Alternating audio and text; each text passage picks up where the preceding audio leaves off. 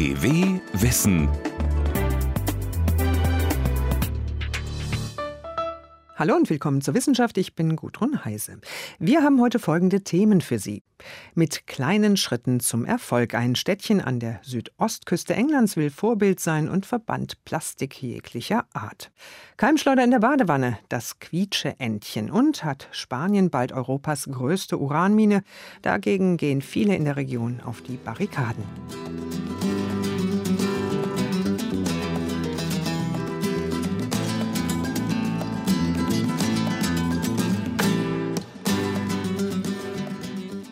Arbeitsplätze kontra Umweltschutz. In Spanien sieht es ganz danach aus. In der Nähe von Salamanca im Nordwesten Spaniens ist eine riesige Uranmine geplant. Sie könnte die größte in Europa werden.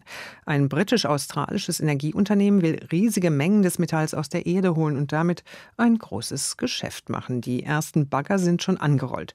Doch Anwohner protestieren gegen das Salamanca-Projekt. Sie befürchten, dass Felder und Gewässer durch den Uranabbau verseucht werden könnten. Oliver Oliver Neuroth hat die künftige Abbauregion besucht. Exakt auf diesem Gebiet soll es losgehen. Hier wollen sie als erstes nach Uran graben. Es wird die zentrale Abbauzone.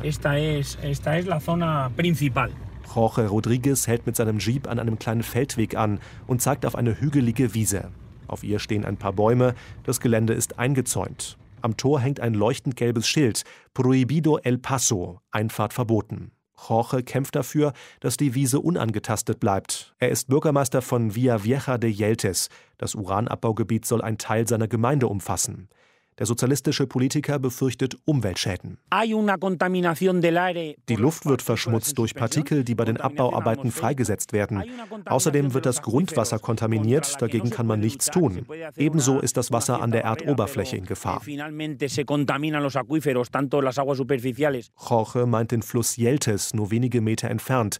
Er liefert das Trinkwasser für sein Dorf. Der Bürgermeister beruft sich auf wissenschaftliche Untersuchungen, wonach die Gefahren durch einen Uranabbau eindeutig gegeben sind. Paul Atherley argumentiert mit anderen Gutachten. Er ist der Chef von Berkeley Energy, einem britisch-australischen Energiekonzern, der die Uranmine betreiben will. Nichts wird von der Mine freigesetzt. Wir haben umfassende Luft- und Vibrationstests gemacht. Jeder Test, den man sich nur vorstellen kann, wurde von unabhängigen Behörden geleitet. Die Befürchtungen sind unbegründet. Die spanische Regierung hat im Jahr 2012 die Rechte für den Uranabbau an Berkeley Energy vergeben. Seitdem laufen peu à peu die Vorbereitungen für das sogenannte Salamanca-Projekt. Das Unternehmen hat ein Containerdorf aufgebaut, eine Art Außenposten der Firma vor Ort. Bagger sind angerückt und haben eine erste Grube ausgehoben. Der Tagebau soll 5400 Hektar groß werden. Das entspricht etwa der Fläche der Stadt Flensburg. Uns liegen so gut wie alle Genehmigungen vor. Wir können in Kürze loslegen. Zu Beginn werden 70 Mitarbeiter beschäftigt sein, wenig später 150. Die Aussicht auf neue Jobs in der strukturschwachen Region nahe der portugiesischen Grenze lässt viele Bewohner der Dörfer zu Fans des Uranprojekts werden so zum Beispiel auch den Bürgermeister von Retortillo, dem zweiten Ort, auf dessen Territorium die Uranmine entstehen soll. Interviews gibt er nicht. Andere Befürworter des Tagebaus sprechen dagegen gerne über die möglichen Vorteile. Auf mich wirkt das Projekt wirklich sehr gut. Wir wohnen ja nur wenige Menschen, es gibt kaum Arbeit. Klar, es kann immer etwas schiefgehen, aber das Ganze wird doch wohl gut kontrolliert sein, denke ich zumindest. Hier leben schon lange Menschen und das Uran war immer im Boden. Es gab nie Probleme. Was soll der Grund dafür sein, dass der Stoff plötzlich gefährlich ist und Leute gegen einen Abbau sind? Das verstehe ich nicht. Die Gegner des Uranabbaus machen regelmäßig mobil und starten Demonstrationen in den betroffenen Dörfern oder, wie an diesem Wochenende, in der Provinzhauptstadt Salamanca. Nein zur Mine, Ja zum Leben. Unter diesem Motto sind am Samstag rund 5000 Menschen durch die Stadt gezogen. Mit dabei auch Jorge Rodriguez, der Bürgermeister von Villa Vieja de Yeltes. Er könne die Argumente der Befürworter verstehen, sagt er. Natürlich seien neue Jobs wichtig für die Region. Doch selbst wenn der Betrieb der Mine problemlos laufe, der Uranabbau sorge für ein schlechtes Image, gerade mit Blick auf die Landwirtschaft, von der die Region lebe, und die Fleischindustrie. Uns wird ein Stigma anhaften, dass in diesem Gebiet ein hochgefährlicher Stoff eh, abgebaut wird. Unsere Rinder, unsere Schweine werden auf den Weiden aufgezogen, eh, die neben der Mine liegen. Das sorgt für Misstrauen der Kundschaft, eh, wogegen man nur sehr schwer wieder ankämpfen kann. Und die Proteste sollen weitergehen. Daran ändern wohl auch die 450 Jobs nichts, die im Zusammenhang mit der Mine in Aussicht gestellt wurden und die 2000 möglichen Arbeitsstellen, die indirekt mit dem Uranabbau zu tun haben. Aber für eine Region mit hoher Arbeitslosigkeit ist das natürlich ein durchaus verlockendes Angebot.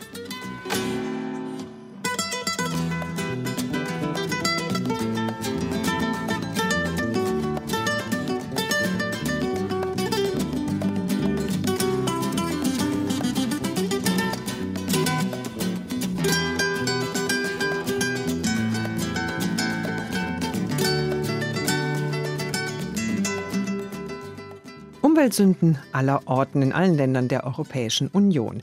Aber es gibt auch immer wieder Initiativen, die versuchen, dagegen zu halten und die Menschen dazu zu bringen, umweltbewusst zu leben, so wie im Städtchen Penzance im idyllischen Cornwall. Es liegt an der Mounts Bay, einer Meeresbucht des Atlantiks am Eingang des Ärmelkanals. Die etwas mehr als 21.000 Einwohner haben genug vom Plastikmüll und ziehen die Konsequenzen aus der allgegenwärtigen Plage in dem beschaulichen Ort. Sie verzichten komplett auf Plastik Plastikverpackungen und wollen damit Vorbild für andere Städte und Gemeinden sein.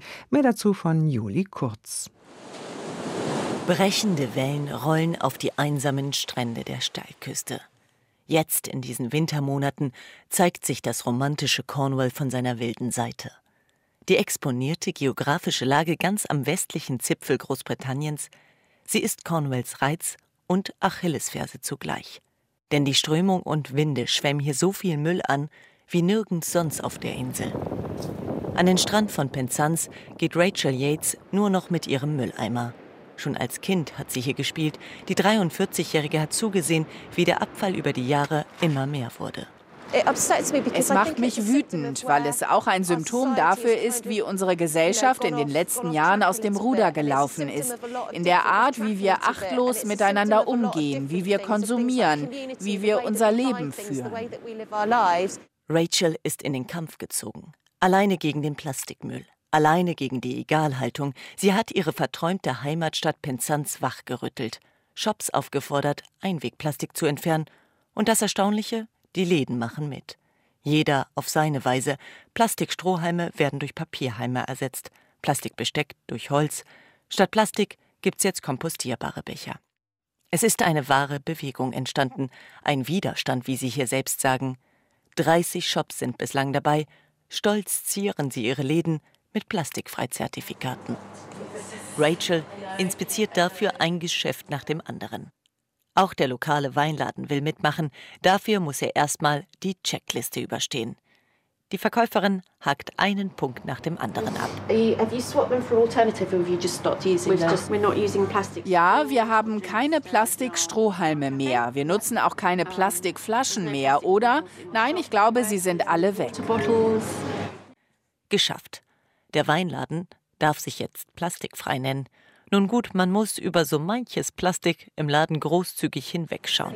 Es bedeutet nicht, dass der Laden komplett plastikfrei sein muss. Es geht darum, dass die Shops kein Einwegplastik mehr benutzen.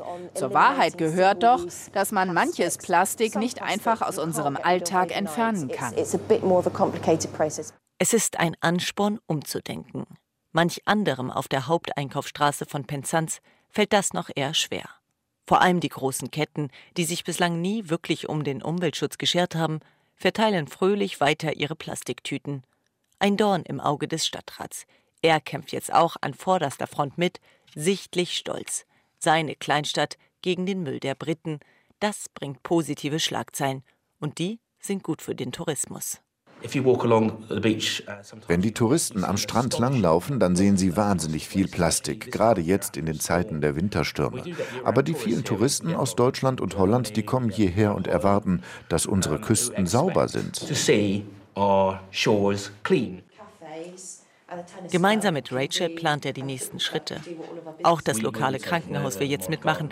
Dank der Unterstützung des Stadtrats trägt Penzance jetzt den Titel Erste offizielle plastikfreie Stadt Großbritanniens. Die Umweltorganisation Surfer Against Sewage hatte die Auszeichnung ins Leben gerufen. In dem Büro der Organisation mit Blick über Cornwalls spektakuläre Steilküsten ist gerade mächtig was los. 150 Communities, vor allem an der Küste, bemühen sich darum, ebenfalls ein Plastikfreizertifikat vom Verein zu erhalten. David Smith von der Organisation ist begeistert von der neu entdeckten Liebe der Briten für den Umweltschutz. Ich glaube, wir sind jetzt endlich an dem Punkt angelangt, an dem wir verstanden haben, dass wir definitiv aufholen müssen. Jetzt müssen wir auch die Regierung davon überzeugen, dass sie härter Gesetzgebung macht. Etwa, dass jetzt endlich das Plastikflaschenpfandgesetz kommt, das doch alle wollen. Bislang waren hauptsächlich EU-Richtlinien dafür verantwortlich, dass auf der Insel zumindest ein Mindeststandard an Umweltschutz herrschte. Jetzt aber will auch die britische Regierung auf den grünen Trend aufspringen und verspricht bessere Umweltstandards nach dem Brexit. Man höre und staune. Rachel setzt weniger auf Politiker als auf die nächste Generation. Ihr nächster Termin führt sie an eine Schule. Ihr könnt euch dafür einsetzen, dass eure Kantine kein Einwegplastik mehr benutzt. Und diese Mitschülerinnen werden euch bei eurer Initiative unterstützen. Und die Schüler da sind hochmotiviert. Just show them. It's like careless and just almost killing the world. Wir werden den anderen einfach klar machen, wie sorglos sie sind und dass sie die Welt damit töten. I'm constantly nagging my parents, don't get the plastic bags, don't get the earbuds with the plastic bit. And it's all about just Mein Problem sind vor allem meine Eltern. Ich sage ihnen immer wieder, dass sie keine Plastikflaschen kaufen sollen. Wir müssen das Gewissen der Leute ändern. Und so wird wohl auch die erste plastikfreie Schule Großbritanniens dank ihrer engagierten Bürger am westlichen Zipfel der Insel stehen, in Cornwalls Kleinstadt Penzance. Plastik anderer Art gibt's in der Badewanne. Eine kleine gelbe Ente oder ein giftgrünes Krokodil. Welches Kind hat damit nicht schon in der Badewanne gespielt? Und spätestens seit Loriot und Herrn Müller-Lüdenscheid wissen wir, auch Erwachsene lieben ihre Quietscheentchen. Geht es so? Oh ja, vielen Dank. Oh, bitte sehr. Die Ente bleibt draußen. Herr Müller-Lüdenscheid. Die Ente bleibt draußen. Herr Müller-Lüdenscheid, ich bade immer mit dieser Ente. Nicht mit mir. Ich kenne Sie ja erst seit heute. Wenn Sie die Ente hereinlassen, lasse ich das Wasser heraus. Eine Untersuchung zeigt nun, das Innere der weichen Plastikspielsachen kann ziemlich hässlich sein. Könnte man hineinschauen, würde man viel Unappetitliches finden. Zusammen mit einer Wissenschaftlerin hat Dietrich Karl Meurer einen Blick ins Innere der Quietscheenten gewagt. Sie sind klein, sie sind meist gelb und sie sind wahre Keimschleudern, die Quietscheentchen für die Badewanne. Das haben Wissenschaftler des Wasserforschungsinstituts der Technischen Hochschule ETH Zürich gemeinsam mit Forschern der Universität Illinois nun belegt. Hauptautorin der Studie mit den niedlichen Entchen ist die aus dem Saarland stammende Mikrobiologin Lisa Neu. Bei dem Experiment hat sie auf Praxisnähe geachtet. Also der erste Schritt war das Sammeln von ganz vielen Badetierchen aus echten Haushalten, also die von kleinen Kindern auch tatsächlich benutzt wurden. Das waren unsere reellen Proben. Und dann gab es noch ein Kontrollsetup, das heißt, es wurde quasi von uns Wissenschaftlern Badeenten genutzt, nur mit sauberem Wasser und mit schmutzigem Wasser, sprich nach dem Badevorgang. Nach dem wissenschaftlich begründeten Wannenbad ging es den Entchen mit einem Skalpell an den Kragen, erzählt Doktorandin Lisa Neu. Also wir haben die Badetiere halbiert, ganz liebevoll halbiert. Wie erwartet war das Innere der Quietscheentchen bedeckt mit Schleim. Viele waren ganz schwarz, andere waren durchsichtig, aber immer schleimig. Also es gab immer einen Biofilm mit Bakterien, eine schleimige Matrix. Bei der Analyse dieses Schleims aus dem Bauch der süßen Plastiktierchen entdeckten die Wissenschaftler Bakterien und Pilze in einer Konzentration von 5 bis 75 Millionen Zellen pro Quadratzentimeter. Sehr diverse Gemeinschaften, also von normalen Trinkwasserbakterien wie Caulobacter zum Beispiel, bis hin zu nicht so gern gesehenen Bakterien wie Pseudomonas aeruginosa, also potenzielle Krankheitserreger. Man ahnt es schon, die Keimbelastung war besonders hoch bei den Entchen, die unter reellen Bedingungen im Wasser schwammen, also mit Schmutz, Hautschuppen und Seifenrückständen. Eine Nährstoffquelle für Bakterien sind auch manche Kunststoffe selbst, minderwertige Polymere, erklärt Lisa Neu. Sie spricht von einer potenziellen Gesundheitsgefahr. Es gibt ein Risiko, zum Beispiel, wenn man sich das Wasser aus dem Quietscheentchen ins Gesicht spritzt, was Kinder ja gern mal machen. Dann kann es zum Beispiel zu einer Augeninfektion kommen oder Durchfall im schlimmsten Fall. Sollten wir beim Badespaß nun aber auf das Quietscheentchen verzichten? Die Wissenschaftlerin schüttelt den Kopf. Ich würde auf keinen Fall das Badeentchen aus der Badewanne verbannen, weil das wäre wirklich sehr, sehr schade. Lisa Neu rät aber, die Entenpflege sollte sich nicht allein auf das Trocknen auf dem Wannenrand beschränken. Man kann zum Beispiel einfach auskochen. Man legt es in kochendes Wasser, so wie man es mit den Babyflaschen macht, mit den Trinkflaschen. Und so tötet man alles ab, was in der Innenseite wächst. Auch könnte man der inneren Verschmutzung der Enten vorbeugen. Um dem ein bisschen aus dem Weg zu gehen, kann man das Loch natürlich schließen. Oder man kauft Badeentchen ohne Loch, die gibt es mittlerweile auch verliert wieder ein bisschen an Spaßfaktor. Es quietscht nicht. Also es macht eigentlich gar keinen Sinn. Wer durch die Erkenntnisse nun völlig verunsichert ist, der sollte, so rät Lisa Neu, einfach mehrere gleiche Quietscheentchen kaufen und die nach und nach austauschen.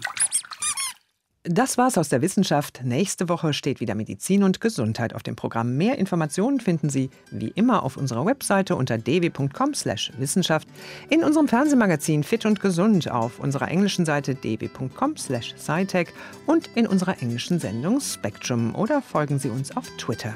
Ich bin Gudrun Heise. Vielen Dank fürs Zuhören und bis nächste Woche.